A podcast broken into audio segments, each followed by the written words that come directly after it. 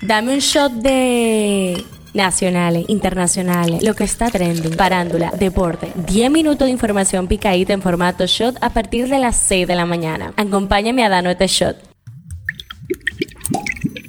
Buen día, feliz jueves primero de junio, nuevo mes, nuevas metas a darle con todo. Soy Gabriela de y esto es el Shot Diario. El tema que está caliente aquí, el presidente Luis Abinader convocó para este miércoles un consejo de ministros y directores en el Palacio Nacional para tratar cuatro temas pautados en agenda, incluyendo la seguridad ciudadana. El tema que está caliente allá, la capital rusa fue sometida ayer al primer ataque masivo de drones que, si bien no causó víctimas, enfrentó a los moscovitas a la realidad de la guerra. Mientras en Kiev, sus habitantes sufrieron la tercera noche consecutiva de bombardeos con aparatos kamikaze que causaron al menos un muerto. El Kremlin no dudó en acusar a Ucrania del ataque terrorista y destacó la efectividad de defensa antiaérea rusa, que, según el Ministerio de Defensa de Rusia, derribó los ocho drones de ala fija que fueron lanzados contra Moscú, cinco por impacto directo y tres mediante lucha radioelectrónica. Esto es lo que está trending. La Aerolínea Nacional de Nueva Zelanda está pidiendo a sus pasajeros que se suban a la báscula antes de embarcar en vuelos internacionales. Air New Zealand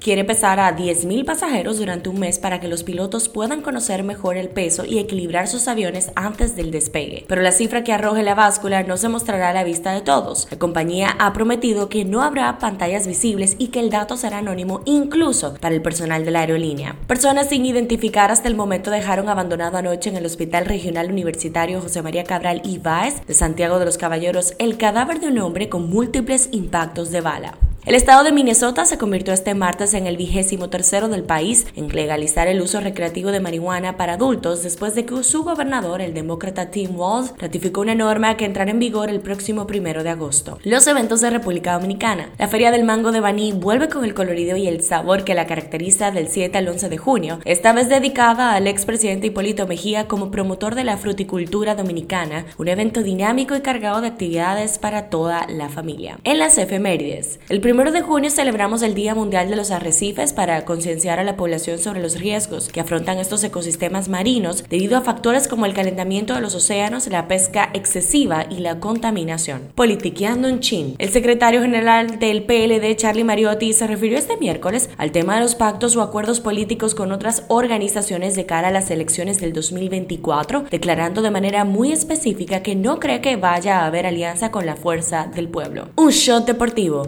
Al Horford y los Celtics de Boston dieron un paso atrás en su lucha por alcanzar el título de la NBA al quedar eliminados en el séptimo partido de la final de la Conferencia del Este por Miami Heat. Sin embargo, tendrán al menos dos chances más, que son las próximas dos temporadas, en las cuales el dominicano devengará un combinado de 19.5 millones de dólares, cifra inferior al salario de 26.5 millones que ganó en esta temporada. Pasa en TNT, pasa en el mundo. Notablemente molesto y cansado de dar martillazos para lograr la atención de los legisladores, el presidente de la Cámara de Diputados, Alfredo Pacheco, tuvo que terminar precipitadamente la sesión de trabajo luego de que sus colegas se mostraron ajenos a trabajar. A pesar de que la sesión del órgano legislativo tenía el quórum suficiente para realizar las votaciones, varios diputados ignoraron los llamados al trabajo y provocaron el malestar de Pacheco, quien se dio por vencido y decidió no continuar. En la farándula, luego de ser anunciados en marzo como parte de los presentadores de Premios Hit 2023, Carolina Aquino y Jorge Pavón, mejor conocido como el Molusco, quedaron fuera de la producción de ese galardón que tendrá lugar el 8 de junio en Capcana.